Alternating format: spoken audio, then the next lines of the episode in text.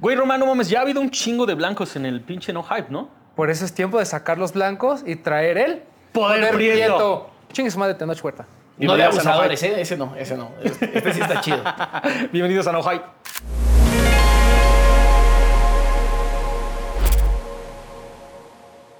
No mames, cabrón. Güey, se acerca algo bien emocionante. O sea, ya ha venido cocinándose por 10 años. Cuando algo tan, tan grande como el Sneaker Fever se cocina por tanto tiempo, hay que tomarse una o dos semanas previas para hablar con todo lo que está implicado. Correcto. ¿no? En especial cuando vienen cosas muy cabronas, güey. O sea, los 10 años, los 10 años de un evento son prácticamente el nacimiento y los primeros pasos de independencia de cualquier ser humano, güey. O sea, a los 10 años, ¿en qué año estás? En el año 10. Ah, no, no, Como en cuarto. ¿no? Como en cuarto de Ya estás como en cuarto, güey. O Empieza a sea, ser como un preadolescente. Exactamente. ¿Ya viste, ya viste a tu tía encuerada, güey? O sea, ya como, que, ya como que buscas pleito en la escuela, ya sabes con quién te puedes meter, con quién Ajá, no, güey. sí. Ya escribiste tu primera carta de amor. Ya, ya odias a la maestra. Ya, pero clarísimo que ahora Sí, odias sí, a la maestra. Ya sabes, ya sabes, güey, si te gusta la educación física o si eres bueno para las matemáticas o eres un pinche burrazo para toda la escuela, güey. Sí, eh, tienes razón. eh, Los primeros 10 años son importantísimos. Los primeros 10 años son muy importantes, güey. Ahora, imagínate que en esta historia de 10 años podemos sentarnos un ratito como tíos y hablar con la gente así como, mijo, ¿qué pasó? A ver, ¿qué es lo que le gusta? Güey, eso es exactamente lo que vamos a hacer ahorita. Y primero, y al primero que vamos a agarrar, señor, para la gente que no lo conoce, ¿se podría presentar? Ahmed Bautista, eh, director de Mercadorama, que es una empresa de merch oficial en un país pirata, pero también es un colectivo de artistas gráficos y también ahorita ya es una agencia creativa y cultural. Nada más. Nada más, güey. Nada, nada mal para, para algo de 10 años, güey. Un personaje que a lo mejor la gente ante las cámaras no, no lo ubica, ¿no? A Ahmed.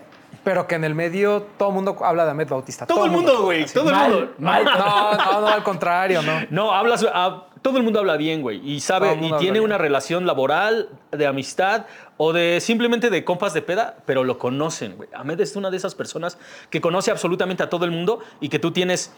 Con él compruebo realmente ese pedo de los seis grados de separación, güey. O sea, en serio, güey. Porque hay, algo, hay alguien ahí que conoce a Ahmed que conoce a alguien famoso, güey. Así, hay una Claro. conexión bien cabrona. Aparte, yo siento que en la Ciudad de México tiene como gente estrella, güey. O sea, hay estrellas del rock and roll, hay estrellas de, de diferentes cosas, güey. Y Ahmed es una de esas estrellas de, no solamente del rock, del merch, de un montón de cosas, güey. Y tal como lo dijimos al principio, güey, es un moreno en la Ciudad de México, lo que significa que hace como 20 cosas, 20 mil cosas diferentes, güey. O sea, no se comporta como rockstar, pero es un rockstar. Exactamente, exactamente. Ya me dio pedita. Yo que, yo que no veo colores, seguro estoy rojo, pero... Acaba, ah, daltónico, cabe aclarar. Ah, aparte, Y de güey. Azcapotzalco, y de Y de- Azcapotzalco. Y de Azcapo, güey, mames, Chintololos. carajo. No, o sea, él jugó la vida en modo ultra difícil, ¿no? En ultra difícil, güey. Ultra De difícil. Ajá, ok, ok, ok. Pero vámonos, vámonos, vámonos por lo, por lo que se supone que venimos, güey. Primero, hay que hablar de todo este pedo del Sneaker Fever, güey. ¿Qué es lo que va a pasar en el décimo aniversario del evento? Y qué es lo que tú, ah, qué- más bien, en qué es en lo que tú estás metiendo las manos. Nosotros desde el año pasado nos invitó Omar, el Sneaker Fever, y justo tratábamos de hacer ese puente entre la zona que tiene que ver con la calle y con la ropa y con el streetwear hacia la parte de los juguetes, ¿no? Y los art toys y el arte y tal, y cómo, y cómo se juntan esos mundos, ¿no? Los artistas gráficos y los músicos y tal. Y entonces lo que tratamos de hacer es ser exactamente la entrada a la zona de arte. Entonces, el año pasado en la entrada a la zona de arte lo que hicimos fue lanzar un cartel, que era el de Foo Fighters, con Seger, que no se había podido vender por lo que todos sabemos que había sucedido, y ahí nos autorizaron. Y después trajimos esculturas, ¿no? El proyecto con Ron Jules, exhibimos todas las serigrafías con Ron y tal. Entonces, este año lo que queríamos era replicar un poquito la experiencia y la sensación sin hacer lo mismo. Entonces, primero dijimos, ok, el año pasado fue un photo opportunity que no tratábamos de que fuera un photo opportunity y se convirtió en el photo opportunity. ¿Cuál sería el photo opportunity de este año? Y este año una de las exclusivas que tiene Sneaker Fever es la presentación del juguete que hacen Frank Misterio y Seger. ¿No? Que es así dos pesos pesados haciendo una colaboración en un producto Sofubi, que es un Huitzilopochtli, espero no estarlo diciendo mal, es un Huitzilopochtli, eh, y van a lanzar un colorway especial que además tiene que ver ahí con, una serie de anime y unas cosas. No, no quiero quemar muchas cosas porque también no sé qué tanto se ha dicho y qué tanto no se ha dicho. Pero a la vez dijimos, ok, si ya están lanzando esta exclusiva y esta exclusiva va a estar en este spot que nosotros tenemos como stand, que lo tenemos con Stacks, con la marca Stacks. Oh, ¿Sí puedo wow. decir? marca? Sí, sí, sí, claro. Puedo decir lo De que Friki. quieras. O sea, después pasamos el cheque, pero sí, no. Ah, bueno, Sí, sí, Perfecto. sí, Gus, ahí ya sabes a quién. Perfecto. Rafa. Eh, y entonces, el punto es, como ellos lanzan esta exclusiva, les dijimos, oye, ¿por qué no se avientan una, una pieza? ¿Por qué no se una escultura que juegue las veces del Photo Opportunity? ¿no? Güey, estamos trabajando en una.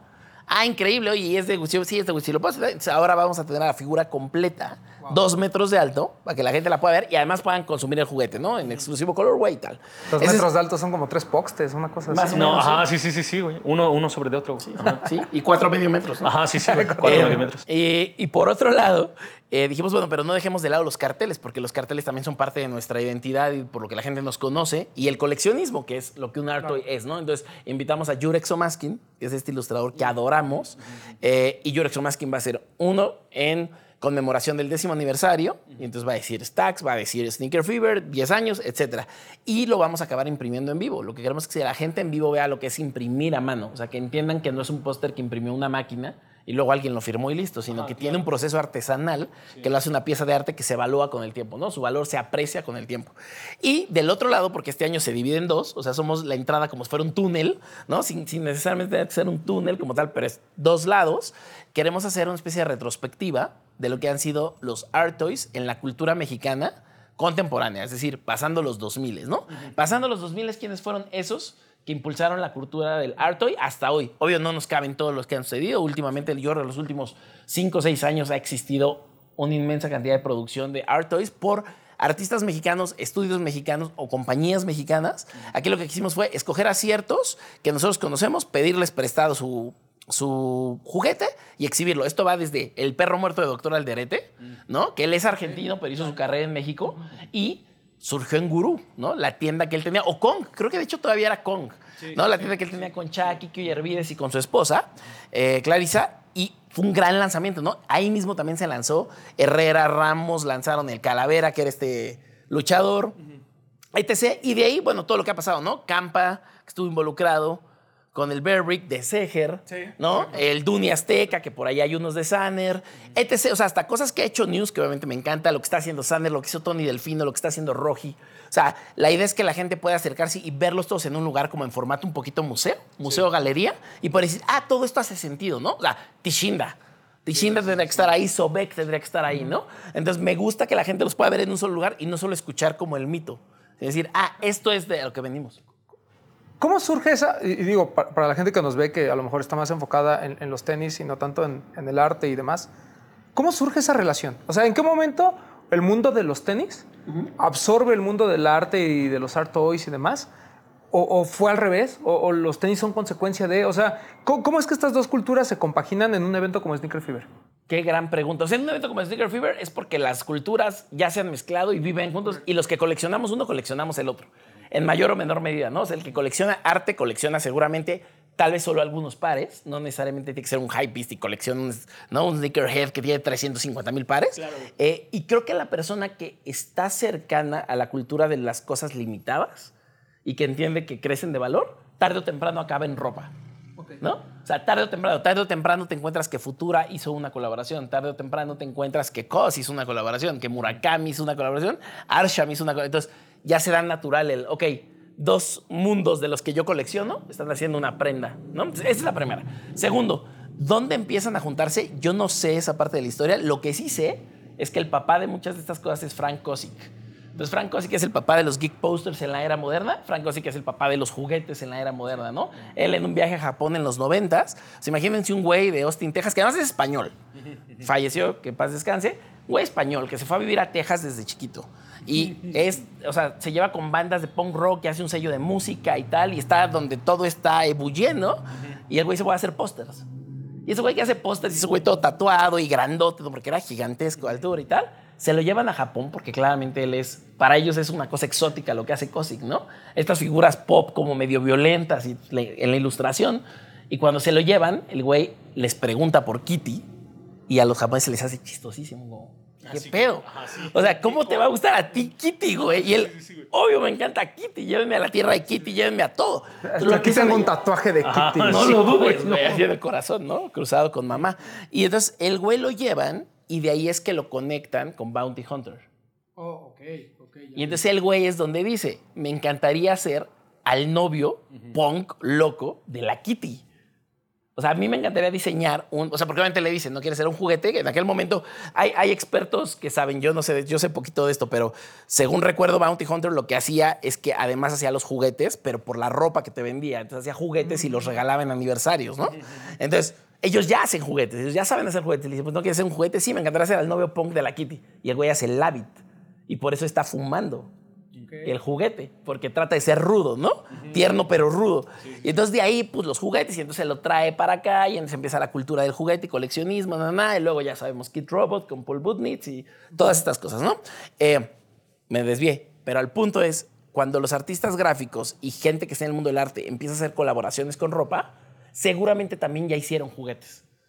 Entonces, es una consecuencia una de otra, pero no creo que vayan una primero de otra. Unos llegan por este lado, otros llegan por este lado, pero los coleccionistas acabamos beneficiados. Sí, porque ahorita el, el- el referente es, es COS, ¿no? O sea, dices, ah, ok, este güey hace juguetes, pero más se la prenda a Uniqlo, pero digo... que- Ajá, ¿no? sí, O sea, sí, sí, sí, colabora pero- con pero Nike, colabora con ah, Nike, o sea, como que él es el, el- el que todo mundo conoce por, por el hype que se, que se vive alrededor. Pero, o sea, colaboraciones con Bounty Hunter, con Kid Robot, o sea, son incluso antes que COS, ¿no? Sí, Al menos antes. de lo que hemos conocido con Nike, ¿no? Porque hay una de Vans con, con, con, con COS. O sea, como que estos personajes se han convertido en parte de una cultura que antes, pues, o sea, este, tipo de la- este tema de las colaboraciones no es nuevo, pero para nosotros ya es muy natural. Claro, sí, hoy lo entendemos como Hoy lo obvio, entendemos, ¿no? Como obvio, como tendrías ya que hacer una figura o dónde está tu figura. Así O es. sea, ves a gente como Roji, ¿no? Que es exactamente esa representación de un güey que es multidisciplinario, multiplataformas, y entonces de pronto puede hacer una escultura, pero hace un juguete, pero también tiene su marca de ropa, pero igual tatúa o pinta. Entonces lo mismo lo ves en una galería en Maco, pero lo ves en una tienda en Los Ángeles, pero lo ves en Deacon, en Designer.com presentando figuras. Creo que va hacia allá, ¿no? O sea, hay quienes son multidisciplinarios, no estás obligado a, pero se espera que seas. Sí, que además hace mucho sentido, porque antes las colaboraciones, en su mayoría, era gente dentro del mundo de los sneakers, ¿no? O sea, eh, tiendas, Sí, ¿no? o sea, tiendas. te- Sí, On the tiendas de Fitted, energía. etcétera, todo eso. Pero cuando empiezas a involucrar artistas, pues ya también el proceso creativo como que tiene un, un step up, ¿no? O sea, Claro. ya no es el simplemente de vamos a poner colores, dos, tres materiales, sino ya hay una, ya, ya hay una implicación de, güey, este, este arte que yo tengo lo quiero plasmar, ¿no? Que pasa un poquito con lo de, a lo mejor, referencias más cercanas, lo de, lo de Sanner, ¿no? Claro, claro. O tanto con Converse como con, con Nike. O sea, ya empiezas a, a- encontrarle a estos artistas urbanos que las marcas además están buscando. Correcto. ¿no? Que creo que eso también es bien importante mencionar. O sea, ya no es un tema de, ah, tú eres un grafitero, ah, hazte para allá. Porque Stash también lo hizo Claro. con Nike, ¿no? Entonces, ya esta apertura también de las corporaciones, ¿es por dinero? Esta apertura de las corporaciones a traer el... todo a lo que nos dedicamos es por dinero. O sea, la, la- la parte que quiero que veamos es, hay comercio atrás de todo esto. Entonces, Sí lo hay. No, no podemos tacharlo y satanizarlo de que es por dinero. No, no, me toca, y lo platicamos luego fuera de cámaras, ¿no? Pero me toca mucho el fan adolescente quejón, ¿no? Que quiere quejarse de algo y sonar muy, muy inteligente. Y es como, compa, estás comprando algo, estás intercambiando dinero por eso. O sea, no, no, no puedes decir que algo perdió el espíritu o algo se vendió o algo es comercial porque ya lo compraste. O sea, desde el día uno te lo compraste. Nunca te regalaron los tenis. Tus papás te los regalaron, pero la compañía nunca le regaló los tenis a nadie. Entonces, esto no partió del arte, ¿no? Entonces, cuando hay un tema comercial, sí. Todo es comercial, todo es por dinero, pero creo que lo que está bonito es que las marcas entiendan el valor de los artistas y decidan pagarles lo justo por una colaboración. Porque además muchas veces cuando una marca toma un artista es porque el artista ya creció lo suficiente para darle una autoridad a la marca. Háblese 2X con COS, ¿no? O sea, ahí era más importante, por más que tenga tantos años la cerveza, ahí quien le sumó a la cerveza fue COS, ¿no? Y lo vuelve un objeto de deseo y lo vuelve un objeto coleccionable y lo pone en la conversación de medios que no hubieran hablado de la cerveza. Correcto. O sea, ¿por qué Vista hablaría de una cerveza mexicana? Pero entonces ya hablas porque tienes un pretexto, ¿no? Se hace una polinización de audiencias. Ahí creo que se vuelve interesante, que es lo que pasa con los tenis, ¿no? O sea, es una colaboración con un artista y entonces de pronto se habla en los medios de arte que ese artista decidió agarrar Nike para algo, ¿no? O sea, Nike escogió a Parra para que haga todo el diseño de los uniformes, de las Olimpiadas, de los equipos de skateboard. Se habla en medios de deporte, se habla y se habla de Parra, pero también se habla en medios de arte sobre Nike. ¿no? Polinización de audiencias. Esa es la parte interesante. La parte que creo que, que ha ido cambiando es que hoy tiene mucha más importancia. Creo que antes era mucho más selecto que hubiera una colaboración y solo los que estaban metidos en el medio y en ciertos blogs se enteraban. Hoy hay un tema de que es un tema de marketing, es un marketing stunt anunciar que invertiste millones de pesos o dólares en una colaboración y entender quién le da valor a quién. Lo que iba a decir, que ya me revolví, pero ya llegué, es Y hay veces que quien tiene la autoridad es quien dice descubrir a ese artista y lo quiero en colaboración. Quiero que la gente se entere de este artista por mí. Y creo que ahí es donde es bien valioso. ¿Por qué? Porque estás poniendo todo el motor comercial de dinero de un corporativo a decir, oigan, pónganle atención a ese artista pequeño. Sí, es encender un spotlight enorme, güey. Que el artista, al que el artista tal vez en algunos años podría llegar, pero es muchísimo más fácil si de repente Nike dice, ponle atención a esto, güey. Y, y sobre todo esos primeros ejemplos, ¿no? En el que las redes sociales no jugaban. O sea, hablamos de un Jeff Staple, por ejemplo, ¿no? O un Hiroshi Fujiwara. O sea, que son gente que, o sea, como diseñadores, como artistas, están un paso adelante. Una corporación ve esa oportunidad y le dice, oye, me interesa. No, no, no quiero que le pongas una palomita a mis tenis. Quiero que me des toda una, o sea, tu cultura, quiero que le- la Ajá. traigas a mi corporación y de aquí veamos cómo se desprende.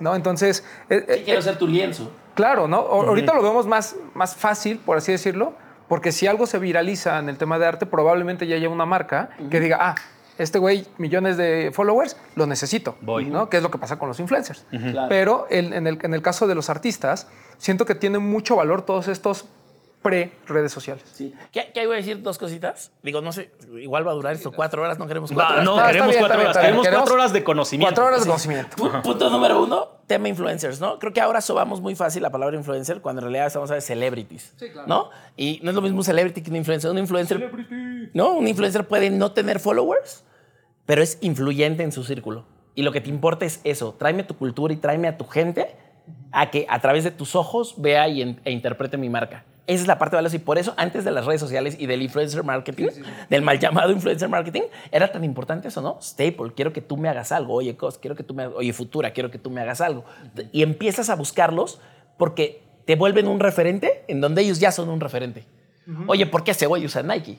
¿No? ¿Qué está pasando ahí? Que se- o sea, quiero el gusto de ese güey. Eso es un influencer. Yo quiero ponerme lo que esa persona tiene. El celebrity, la diferencia es que lo que tiene es muchos followers, un backing de dinero, es famoso a veces por ser famoso, como las Kardashian son famosas por ser famosas, no sea nada importante, pero el tema es que como jala tanta gente por ser famosa, es una bola de nieve, entonces yo te doy billetazos para que tú hables, pero ahí sí, para que hagas, ese fin es absolutamente comercial, ¿no? Ellos no son influencers, la gente que los sigue quiere ser famoso como ellos. O sea, quiere que les regalen cosas, no quiere comprar. O sea, dicen, ¿qué usa ella para usarlo? Oye, ¿qué gusto de arte tiene? No, es, quiero ser como ella y verme como ella para que me regalen cosas. Quiero comportarme como ella, ¿no? Entonces, del otro lado tienes a quien realmente influye, que es, tú ves a Ronnie Fick y escuchas lo que está hablando, pero a la vez estás viendo qué se está poniendo, güey, ¿no? Y, Se está poniendo y luego ves a. Cos que invita gente a su sala y dices, ¿qué compró la esposa para la pared de atrás de Cos, güey? O sea, ya cambió tres, cuatro cuadros. ¿De quién son esos que están atrás? O sea, ellos que tienen un cierto taste, que para nuestro gusto es, para nuestro gusto, ese gusto, ese taste vale, decimos, ¿qué están viendo antes que nosotros? Quiero meterme ahí a entender. ¿Por qué se metió esa tienda a comprar? Que es esa marca que yo nunca había visto que trae en el pecho, ¿no? Porque el pecho, que yo me dedico a vender playeras, es tu statement más cabrón, ¿no? O sea, Julio Martínez, que antes estaba en Reactor, luego en Radioactivo, y, y hace voces y, y doble, hace muchas cosas, es locutor y lo admiro y lo quiero mucho, decía en una revista rock and roll, ¿no? O sea, lo que portas en la playera es tu bandera, es un estandarte. O sea, le estás diciendo a la gente sin decirle yo creo en esto. Entonces, nosotros ponemos atención en esas cosas mucho más que a veces en lo que están diciendo. Entonces, es el pedo de influencers y celebrities. Ahora, regresando a lo que dices de la época pre, me fascina porque es donde las marcas empezaron a entender que a pesar de que llegaran a niveles masivos y estuvieran vendiendo en Foot Locker y vendían en centros comerciales, o sea, nada se va a comparar con que saques un par en un centro comercial. O sea, ¿cuánto vendes a nivel mundial de un par que sale en centro comercial? Pero empezaron a darle valor al otro. Ah, Sí, esto tiene un valor comercial importantísimo, pero el valor cultural me lo da que él haga 100 pares.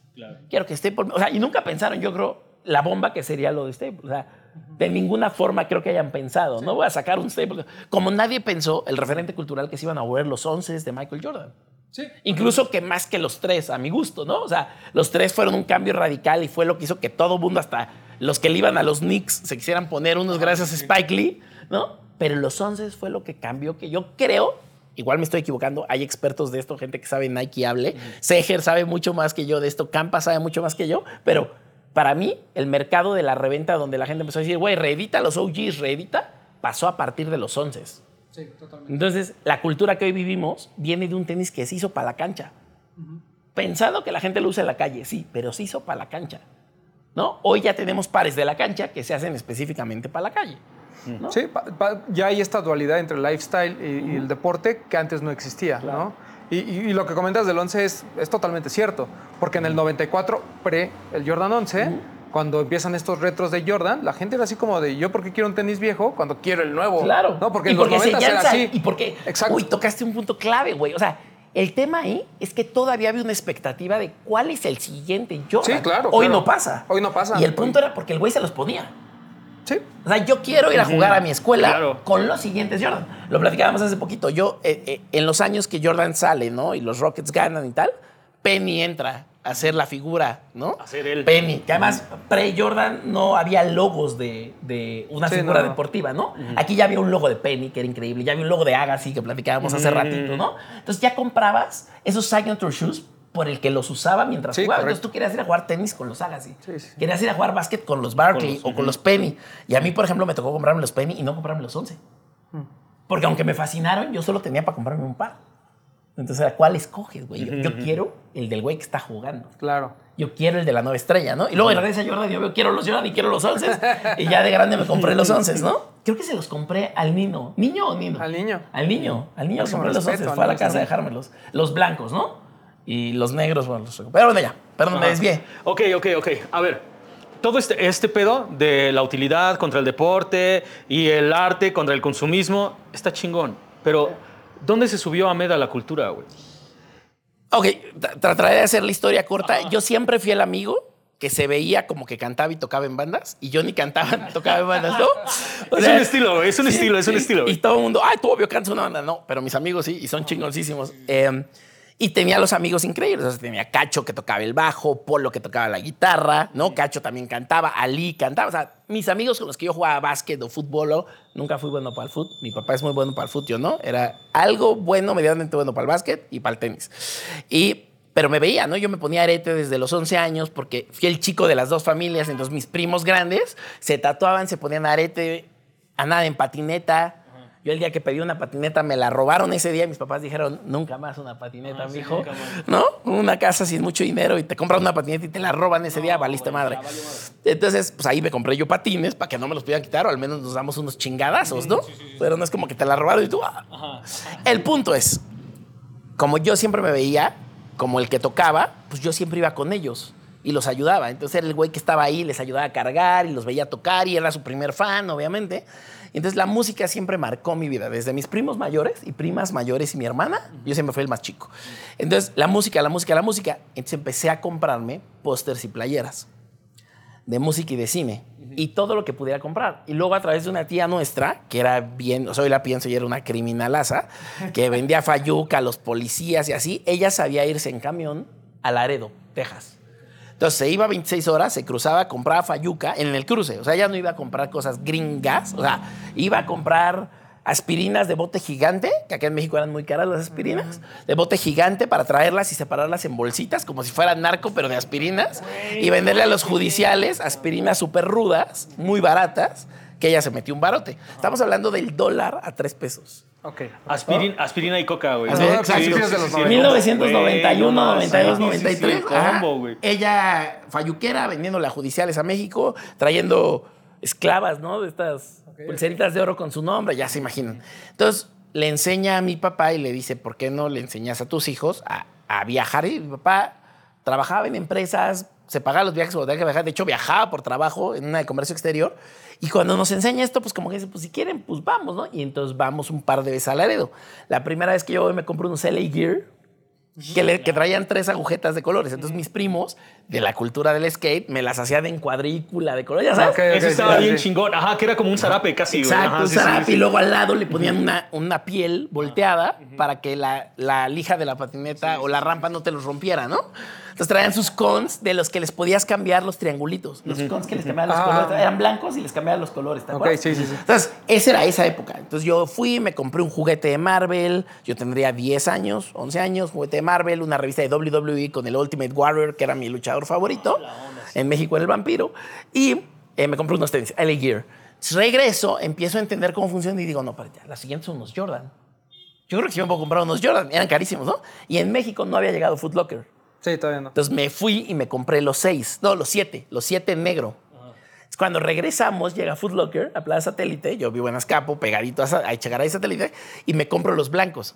Decido llevarme los blancos a la escuela, pero mi escuela era como muy militar, el Juventud de Echegaray.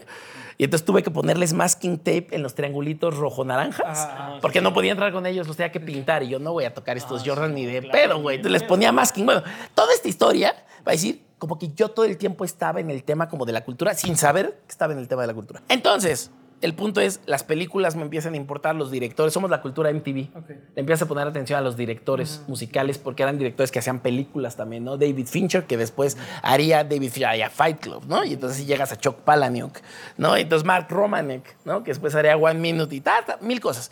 Entonces empiezo a coleccionar pósters también de películas. Todo esto son offsets. Son offsets. Entonces, pues voy a la First and Ten, no sé si se acuerdan de esas tiendas claro. en los malls, ajá, y compro, en los centros comerciales, y compro la de la clavada de Jordan, ¿no? Ah. La del concurso de clavadas, donde todos los fotógrafos están tomando y él tiene las piernas ya flexionadas, y esa va en medio de una pared. Esto replica mi cuarto de chiquitos, ¿no? Entonces, nada, es que aquellos eran offsets, papel muy barato, el póster en medio de Jordan, alrededor todo, ¿no? Rockeras, rockeras mujeres, obviamente, por esa época, eh, bandas, películas, ta. y entonces me empiezo a dar cuenta que me gusta coleccionar, aunque ya no tenga espacio. Obviamente en ese época no dices, oh, soy coleccionista. Yo, no. So, póster que yo podía conseguir, si iba, un si iba a una película a la cineteca, pedía el póster y te lo regalaban. Ibas al cine y le sobraban póster y te lo regalaban. Entonces tenía un póster de Star Wars, de- que habían hecho la nueva trilogía, ¿se acuerdan? Póster de no sé qué, póster de no sé qué. Entonces, ¿qué es lo que empieza a pasar? Que el paso siguiente es merch. Merch de bandas. Entonces, de nuevo, no piensas que es cultura. Solo lo que quieres es pertenecer. Quieres tener la playera de tu banda que te está gustando. Y Sí, no que- una- y que digan que, que la gente reconozca que fuiste. Claro. Yo estuve ahí en ese concierto. Claro, Ah. o yo sé. Exacto. No, yo, escucho. conozco. Sí, yo conozco esa banda. Pregúntame sin decirle pregúntame, Ajá, ¿no? sí, güey. Entonces, eh, que, que por eso me parece una bobada cuando un güey forever le dice a alguien, dime tres canciones. Dice, Ah, güey, no más. Huevos, güey. A ver, hazme un kickflip, a ver. Ajá. Si no, quítate esos pantalones, cabrón. Pues sí. ¿No? Quítate esos tenis Vans ahorita, ¿no? ujú, ujú, Es una mamada. claro. Pero el punto es, pues, a mí me gustaba Korn y no había Korn, ni en Laredo no había Korn, ni en el Hot Topic de Laredo había Korn. Yo me hacía mis playeras de Korn. Entonces, yo me empecé a hacer playeras de lo que no hubiera, ¿no? O sea, yo me hacía playeras de radioactivo porque iba a los aniversarios, ganabas boletos y yo me hacía una playera del aniversario cagada, que era el chiste para mí, para mis amigos. O sea, si los demás se enteraban o no, a mí me valía madre. Entonces, lo que empecé a hacer fue, si ya me estoy cruzando, ¿qué playeras hay de qué banda? Entonces, Wizard, Deftones, estamos hablando de los 2000, ¿no? No Doubt, etc. Y entonces, cuando regreso a México, lo que empiezo a hacer es, oye, ¿de qué bandas mexicanas hay merch? Y no había, era el Chopo. Entonces ibas al Chopo y lo comprabas. ¿Tenías idea de que era pirata? No tenías idea de que era pirata. Lo comprabas como comprabas afuera de un concierto de Marilyn Manson en el Palacio de los Deportes, Oasis o, o Garbage. Te de comprabas lo que hubiera afuera. Ajá, sí, sí, güey. Porque así funcionaba, ¿no? Y entonces empiezo a coleccionar estas playeras para que el día en 2003 que llego a un concierto de Pearl Jam, Palacio de los Deportes, primera vez que tocan en el DF, hacen tres fechas, les abres Later Kinney, quitan los lugares de atrás, entonces no había ground support, no había escenario, o sea, ellos tocaban un escenario pegado a un lado, pero sin pared. O sea, habíamos gente atrás, habíamos gente. Voy con mis amigos, compramos boletos para los tres shows. Llegamos temprano para comprar porque en los blogs de un internet súper pitero que Sí, había en sí, esa sí, época, nos enteramos que hay merch y que hay carteles. O sea, esto lo trajo la banda. Todo este aparato armado de merch, que es una tienda gigante, es de ellos. Entonces, todo lo que hay afuera no es de ellos. No le estamos dando dinero. Y yo en ese momento, estoy entre el cambio de ya salí de la prepa y estoy entrando a la carrera, ya vamos en la carrera, ya estás pensando diferente, ya el comercio ya es parte de tu pensamiento. Claro. Dice, entonces estás hablando de que nosotros bajamos la música gratis en internet, pero además compramos piratería. O sea, me estoy chingando al güey que admiro. Me estoy chingando al güey que da la música que yo disfruto. Me encantaría hacer algo que tenga que ver con eso y que le dé dinero a la banda. Y es ahí donde la cultura entra. Entonces, empiezo a dar la vuelta, a dar la vuelta, 2003. A dar la vuelta y decir, güey, ¿por qué no hago una empresa de merch donde si quiero una playera oficial de Café Tacuba, que no las veo, puedo hacerla, invito a artistas gráficos. Oye, ¿por qué no sabes qué? Y ahí Austin TV y Quiero Club y toda la avanzada de Monterrey, todos los Happy Five, eran bandas que tocaban, Austin también tocaban, se acaban de tocar y se ponían enfrente a venderte su merch. Entonces no había nada más claro que era merch oficial de alguien. Y ahí es donde digo, no mames, sí quiero hacer eso.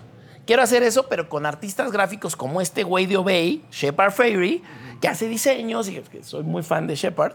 Eh, y empiezo como a entender, ¿no? Dave Kinsey, Dave Kinsey también soy re fan, que eran socios antes. Eh, y hacen el tema de stickers, space stops, grafitis. Y empiezo a entender y decir, me gustaría que eso se involucre al merch. Y después voy a dar cuenta a Joselo, de Café Tacuba, que en ese momento traía dreadlocks, y traía una playera de Obey. Y yo decía, no está peleado, güey. O sea, ese güey se le está poniendo. Ajá, claro. ¿no? Sí, es parte de. Es parte de. Y luego veías a los Molotov con ropa de otras cosas y decías, hace sentido, güey. O sea, puedo juntarlo ya. Tengo la oportunidad de irme de mochilazo a Europa, me quedo allá, vivo año y medio en Alemania. Y mientras vivo en Alemania y trabajo vendiendo pantallas de cine inflables gigantes, se llama Airscreen, pantalla de aire. Negocio con la persona Christian Kramer, que es un gran amigo. Le digo, oye, quiero trabajar de lunes a viernes todo lo que pueda y con lo que me pagues irme el fin de semana a festivales. Estoy a 50 euros de un vuelo de un festival en otro país. Tengo que aprovechar, no sé cuánto me dura esto, tengo que aprovechar, tengo que aprender cómo se vende el merch, cómo se hace el merch, tengo que entender. Y yo ya colecciono carteles por del 2003, estamos hablando del 2003 ya al 2005. Aquí ya me compré en eBay y en Amiba y en todos lados me compré o sea, 100 pósters, güey. Fui a Coachella en 2004, me gané el boleto en Sónica y en WFM, ¿no? Con Alejandro Franco. Me pagué todo el boleto. O sea, yo quería ahorrar todo un año para ir a Coachella y me lo gané y me lo pagaron. Me fui feliz. El dinero me lo gasté en merch. Me compré merch del festival. Me compré todo lo que había del festival y me fui a Amiba con Evaristo Corona Golfo.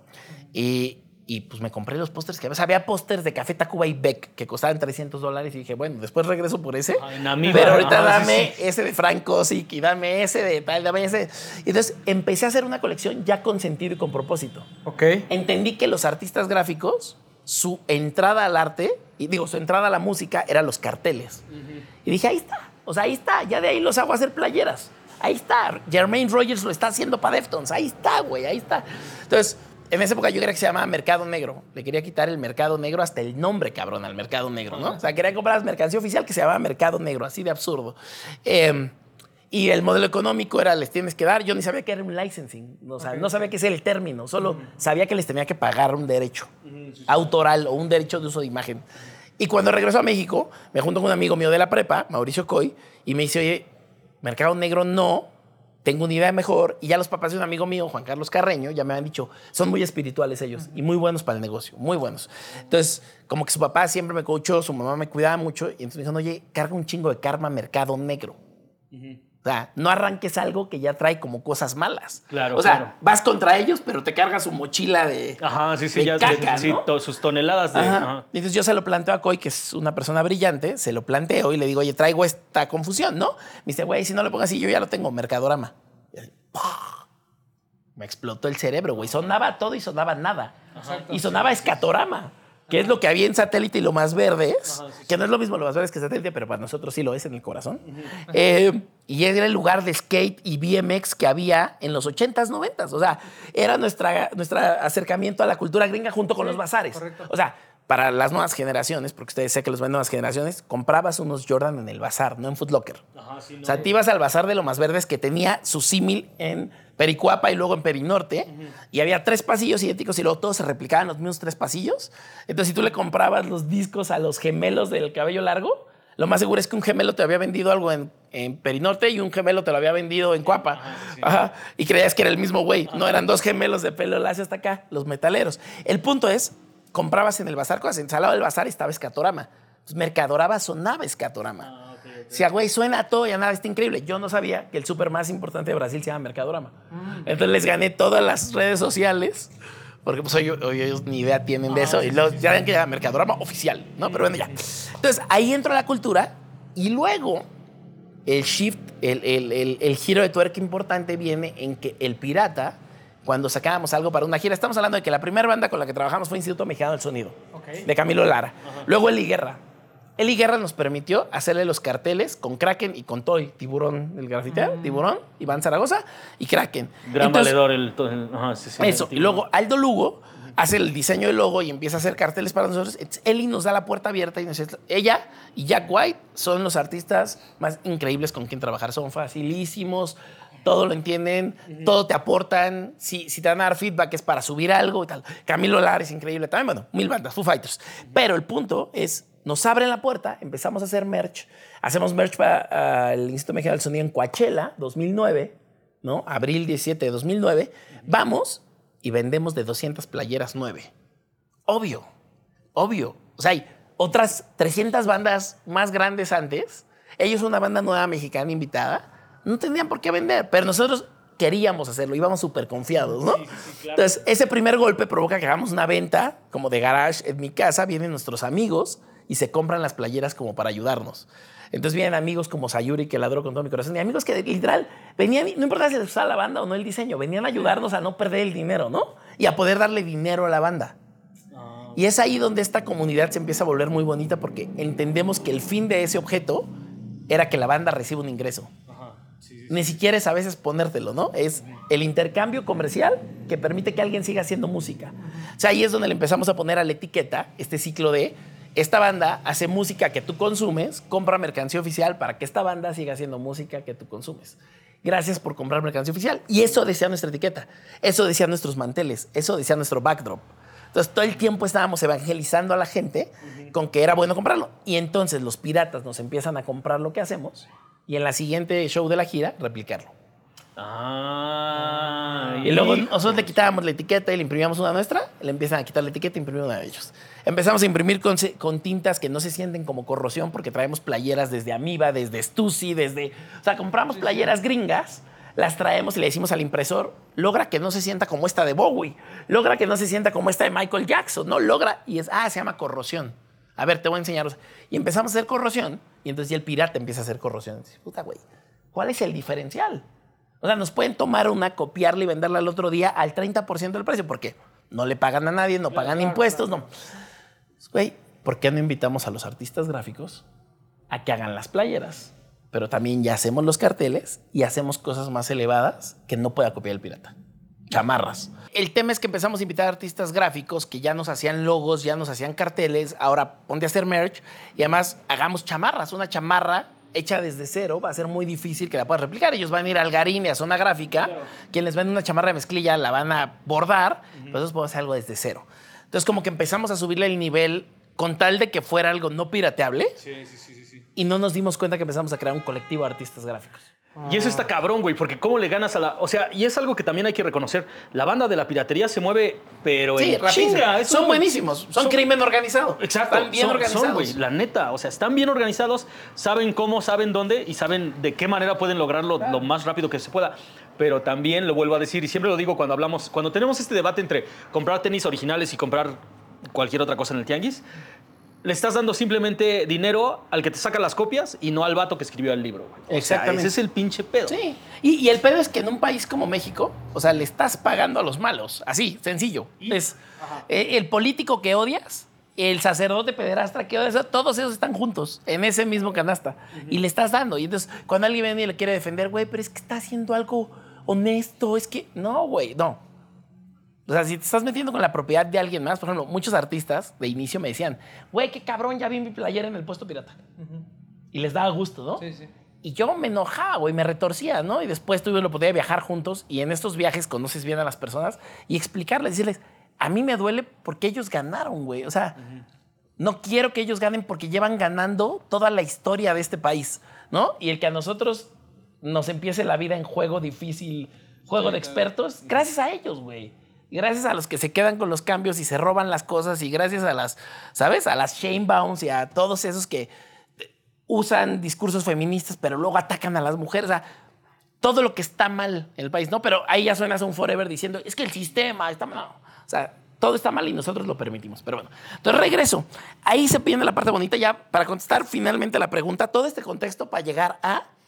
De pronto los artistas gráficos me empiezan a decir, entre ellos Kraken es de los primeros, que me empieza a preguntar, oye, ¿cómo funciona tu deal con los artistas musicales?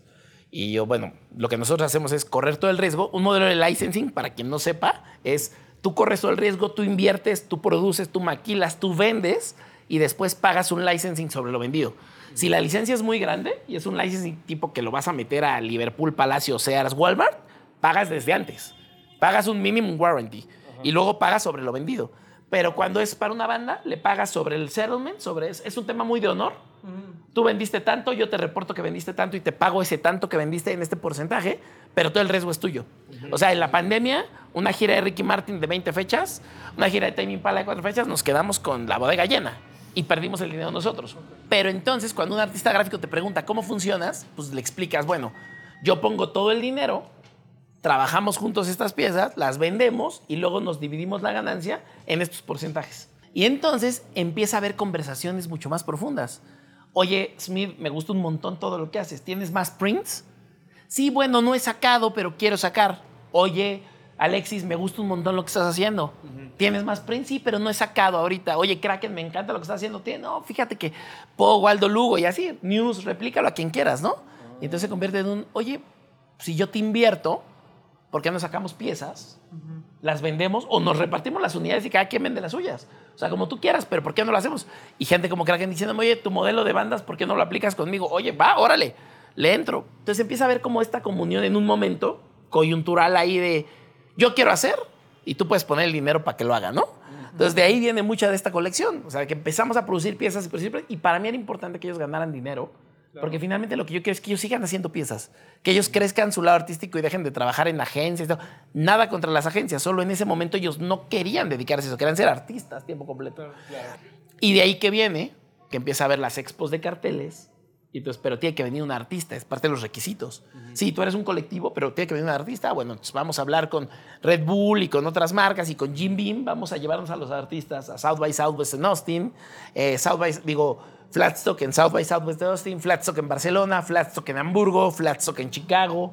No, siempre adjunto a un festival musical.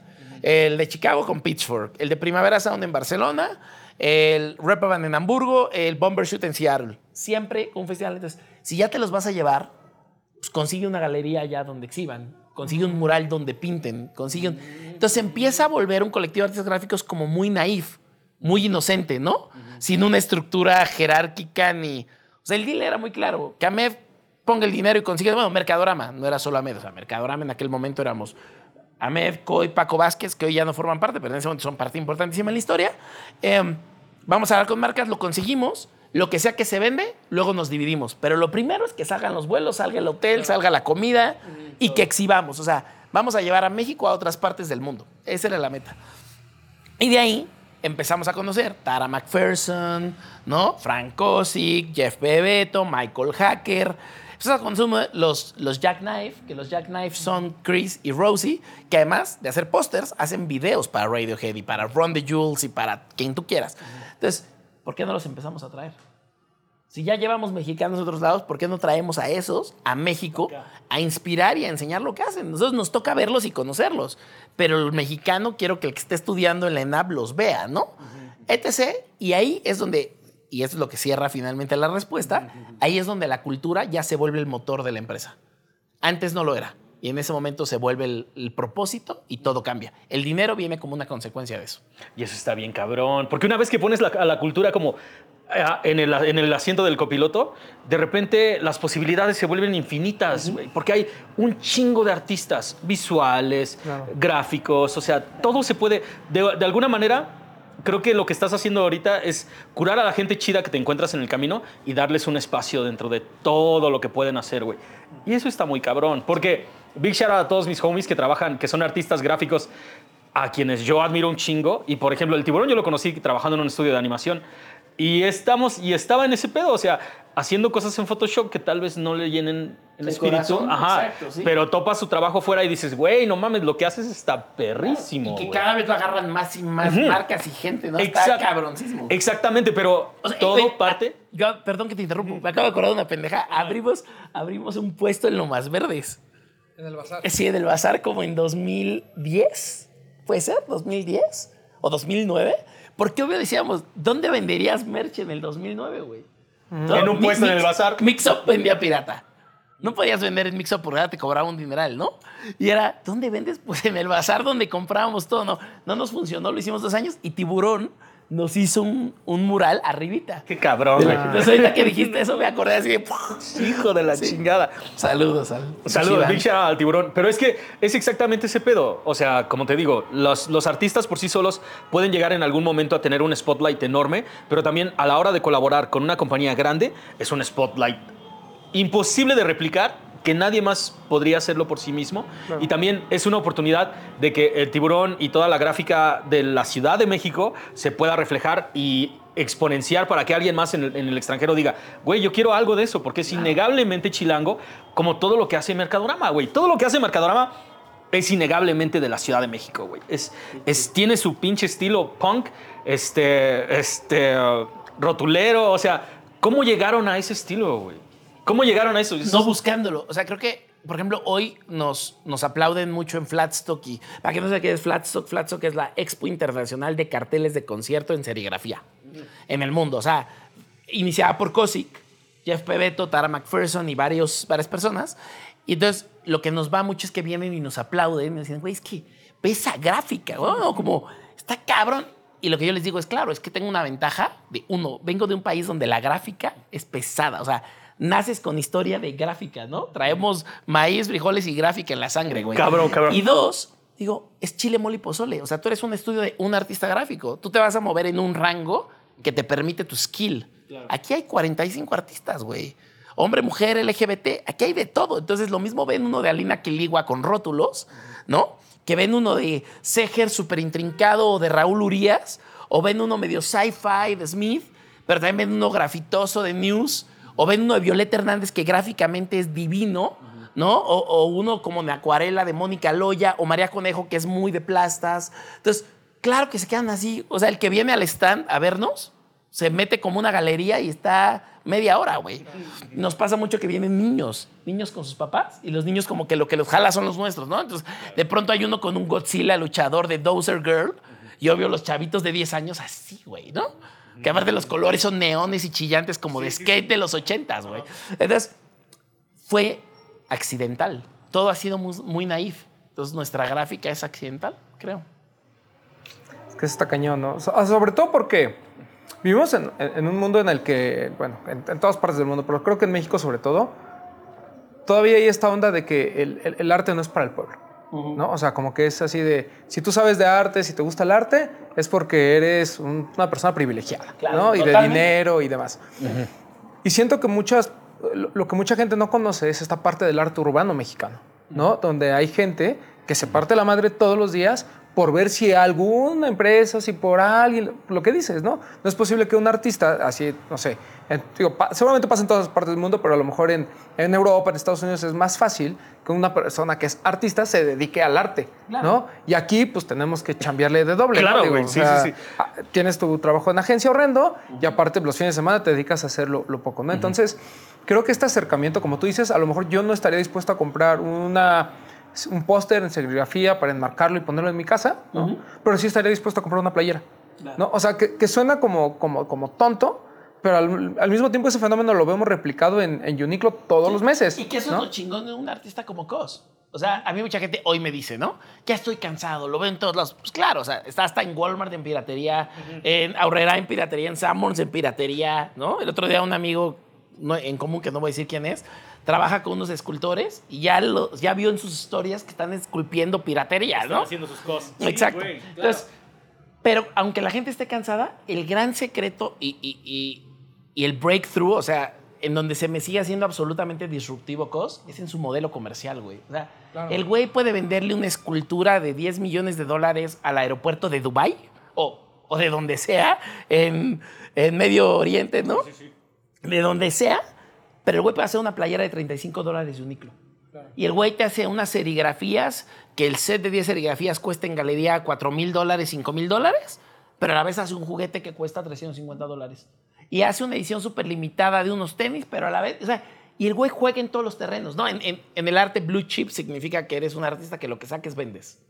Él es, yo creo que el artista más joven blue chip que ha habido en la historia. Quiero pensar, bueno, en su momento había sido Basquiat, me refiero a alguien vivo ahorita, ¿no? O sea, que lo que saque se va a vender. Sí, porque además to- todos estos eh, ejemplos, ¿no? Como Basquiat, Kit Haring y demás, pasa después de que se mueren. Sí. ¿no? O sea, alguien dice, esto está bien bonito, Claro. vamos a... Claro, y, y que en su momento cuando un galerista los agarró, también los tacharon de vendidos, maldito perro, ¿no? Y, y con Cos nadie dijo eso cuando lo agarró Perrotán, ¿no? O cuando Nigo lo lleva a Japón a hacer mil cosas. Pero el punto es, el güey ya siendo un blue chip, o sea, siendo un güey que ya llegó a ese nivel, gente que sepa del arte me corregirá si es blue chip o no, y yo insisto en que es blue chip, eh, el güey sigue sacando una playera en Uniqlo. O sea, alguien diría, ya llegaste a ese nivel, güey, ya no tienes que. Y el güey hace un fan service. Y dice, no, güey, cos para todos. A la verga, ¿qué? Está, quiere estar en casa de todos. Y no lo dice expresamente, lo dice con sus acciones. Su modelo económico es precioso, güey. ¿Sabes? James- eh, soy muy fan de James Jean. James Jean es un artista taiwanés-americano que vive en Los Ángeles, pero vivió en Nueva York en su momento, vivió en Los Ángeles. Muy famoso por hacer portadas de cómics, ¿no? Y muy famoso por hacer la portada del disco Three Sweets for Sweet Three Cheers for Sweet Revenge de My Chemical Romance, ¿no? Famosísimo. Yo lo conocí por Sasha Gray, una artista que brincó del porno a ser autora y a ser DJ. Y ella decía, esta joyería la hizo este güey. Este autorretrato lo hizo, digo, este retrato mío lo hizo este güey. Y yo, ¿quién es ese güey? ¿No? Y entonces le compré esa primer pieza, que es la que está allá como súper garigoleada. Este cabrón tiene el que para mí es el mejor modelo de negocio actual junto a COS. O sea, el güey hace fachadas de edificios. Fíjate cuánto cobra por una fachada de edificio. Luego pinta cuadros, comisiones y no comisiones, y las venden millones de dólares. Pero se queda con los derechos, derecho autoral, y él puede volver a imprimirlo. Entonces, lo que hace es un giclé de ese cuadro giclé, es una impresión de museo en un plotter en papel algodón, formato carísimo, que hay ocho tintas, hay dos negros, o sea, lo que a veces tú compras en una réplica en un museo, estás comprando un giclé. O sea, una galería que te vende la reproducción de una foto de algo muy cabrón es un giclé. Sirve para replicar tonos de color. Es decir, una serigrafía puede hacer tonos directos, no sé dónde tengo alguna aquí, pero para hacer este, por ejemplo, este es de Dear, ¿no? De Jesús Benítez. Para hacer esos grados tiene que ser un giclé, los tonos de color. O sea, el güey imprime en giclé, pero le hace embossing. O sea, le hace unos relieves con unos sellos de relieve, aparte de las piezas. Luego le pone unos metálicos y además hasta abajo hace un embossing, que en México el que hacía ese embossing es Seger, que le hace unas figuritas de unos insectos. Bueno, fíjense que este güey, la pieza que hace es una pieza que cuando la ves, te explota el cerebro pensando, ¿cómo la hizo? Y esa es la pieza accesible que vende, esa es la serie, no es el original pieza única que vendió a un coleccionista. O sea, de ese hace una serie. Y el güey dice, 24 horas todos los que quieran comprar. La serie es todo el que quiera comprar por 24 horas Time Edition, o sea, edición limitada al tiempo. 24 horas todos los que compran es la edición. Hoy tengo unos que la edición son 500 y otros son 5600. Pero hay gente que le compraron en un día 5600 personas. ¿Qué hace el güey con esto? Todo el que quiera comprar, compre, no vaya y le compre en eBay en reventa a un güey. Claro. A un cabrón que está abusando. Ajá, sí, sí. Compren todos los que quieran combatir en 24 horas. Y cuesta 500 euros. Empezó vendiendo en 300, ya venden 500 euros. Que con el envío te salen 700. Pero sigue siendo una cosa accesible para un güey que vende cuadros en millones de dólares. Claro. Y todo mundo puede adquirir. Claro, todo mundo desde un privilegio. Estamos hablando de un privilegio. claro, sí, sí, no, sí, el totalmente. 90% del mexicano, con los sueldos que tenemos y el poder adquisitivo, no lo puede comprar. Estamos hablando del privilegio del arte que hablabas tú hace ratito. Pero el güey al menos hace un esfuerzo de decir, ¿cómo me jodo a los revendedores? ¿Y cómo consiento a los coleccionistas? Y que todo el mundo tenga... Entonces, ¿qué está pasando? Está viendo piezas de él y piezas. de- O sea, hace como cuatro al año. Entonces hay un mercado ahí de gente que está haciendo piezas y piezas. Entonces, al rato, en 10 años, pues hay tantas casas con un James Jean que alguien podría decir, ah, ya se vendió, no quiero. Pero también, ¿cuánta gente va a ver un James Jean en una casa? Es increíble, güey. Está cabrón, sí, O sea, a mí me encantaría que hoy viéramos Diego Riveras y, ¿no? Claro. Frida Kahlo, que eso está muy usado, pero, güey, quien sea. Siqueiros en todos lados, ¿no? Eso estaría bien. Coronel pero- en todos lados, Smith en todos lados, Seger en todos lados, Pony Hilda Palafox en todos lados, eh, It's a Living, en Hola Lu en todos lados, ¿no? Hace rato que me voy a regresar a algo que me acaba de regresar a la cabeza. Hace rato que hablábamos de una marca tiene la posibilidad de con su poder decir esto es lo nuevo que viene. Güey, la colaboración de Nike con Hola Lu. Que lamentablemente, y lo platicábamos en algún Sí, programa, güey. en México pasó desapercibido. O sea, Nadie, me pareció nadie, lo nadie. más injusto que ha sucedido. Totalmente. Porque- Y un grave error de la marca. Güey, porque además todavía dijeras, bueno, se quedó en un nicho de corredores en Estados Unidos que se vendió en un Footlocker. Güey, claramente no. Yo estuve en Orlando, lo vi en tres tiendas diferentes. La gente compraba la playera, Los compraba los tenis. ponían. Los Ronaldos se lo ponían. O sea, hubo un tema de viralización Claro. que al final, por Porque más. además el objeto es espectacular. Exacto. Hoy te traigo uno, si no, o sea, las piezas Sí, no, está increíble. las tramas eran diferentes en todo. O sea, como que hicieron una trama completa y la fueron Y la fueron recortando y para- entonces, mm. Cada que llegabas a ver las piezas, puedes escoger la que te gustara Y estuvo, más. en, y estuvo en Nike México, o sea, estuvo para la venta aquí. Y la gente no se enteró. No o toda sea, la colección. No toda la colección, pero estuvieron eh, un par de tenis, la chamarra y la playera. Sí. Eh, o sea, lo que voy es, creo que justamente este tema de, güey, tienes un artista mexicano, ¿no? Hace una colaboración contigo y tú internamente eh, aquí dices, no- así como que no le hagan mucho ruido, siento que fue muy injusto. Claro. Demasiado. Y, y ojo ahí, que la gente que me sigue en redes sabe que yo trabajo con la marca y amo la marca y No, me encanta Nike, mucho. pero siendo cuando objetivo, sí, cosas. sí, se desaprovechó. O sea, era cacarearlo. O sea, la chamba ya te la habían hecho. Era Claro, cacarearlo claro. así. Que cuando llegamos a otros lados estaba cacareadísima. O sea, yo cada que me ponía la, me pongo el rompevientos, todo el mundo me lo chulea. Y entonces, ah, y es un pretexto, de nuevo, es tu estandarte. Sí, mira, Artists in Residence era un programa donde le invitaron eso la Lu, que hace murales y hace pintura, pero además hace NFTs, está cabroncísima y tienes que verla, ¿no? Entonces ya es un pretexto para decir, oye, me gustó tu esa, sí, pues deberías conocer al artista que la hizo. Claro, claro, El claro, músculo de una marca apoyando a un artista que todavía no es gigante, pero que va a llegar a ser gigante. Sí, y, eso también creo que le da este tono de, romanticismo, ¿no? A, a esta parte eh, material, porque como bien decimos, o sea, digo, no todo el mundo puede comprar una playera de 50 dólares, eso nos queda claro, y tampoco puede comprar una serigrafía o un, un- un póster o algo de... 500 dólares, sí. Pero el, el tema de que el- sí haya una posibilidad para cierto sector de la población que no puede comprar una figura de COS en reventa de 25 mil pesos, pero se la puede comprar de 300 o se puede comprar una playera de Uniqlo de 35, creo que es de, de alguna forma el pretexto para que la gente se acerque a un arte que, de, que de otra manera no hubiera conocido. O sea, Sneaker Fever diciendo, traigan serigrafías. Increíble, güey, que la gente entienda que hay serigrafías. Vas a un concierto, compras una serigrafía, pero si no fuiste a ese concierto, ¿cómo te enteraste? Claro, te la Entonces, pelaste, este güey. es el tipo de espacios como Sneaker Fever, ¿no? Donde dices, ah, ¿también existe eso? O sea, ¿y eso está en el mismo techo que esto? Ah, Que fue lo que pasó con Mercadorama el- la última vez, ¿no? El año pasado. O sea, mucha gente que a lo mejor, por ejemplo, esto de Foo Fighters y Seger, ¿no? Es así como de, oye, qué póster tan increíble de una banda que me gusta, Claro. pero ¿cómo, cómo- que un mexicano está metido, no? O sea, o sea, creo- que un mexicano le hizo. así es, o sea, ese tema de, de- de las intersecciones que hay entre el arte, la cultura pop, los tenis y demás, ah, yo para mí el- el- creo que el gran eh, acierto de Sneaker Fever, ¿no? Ha sido justamente entrar a este mundo.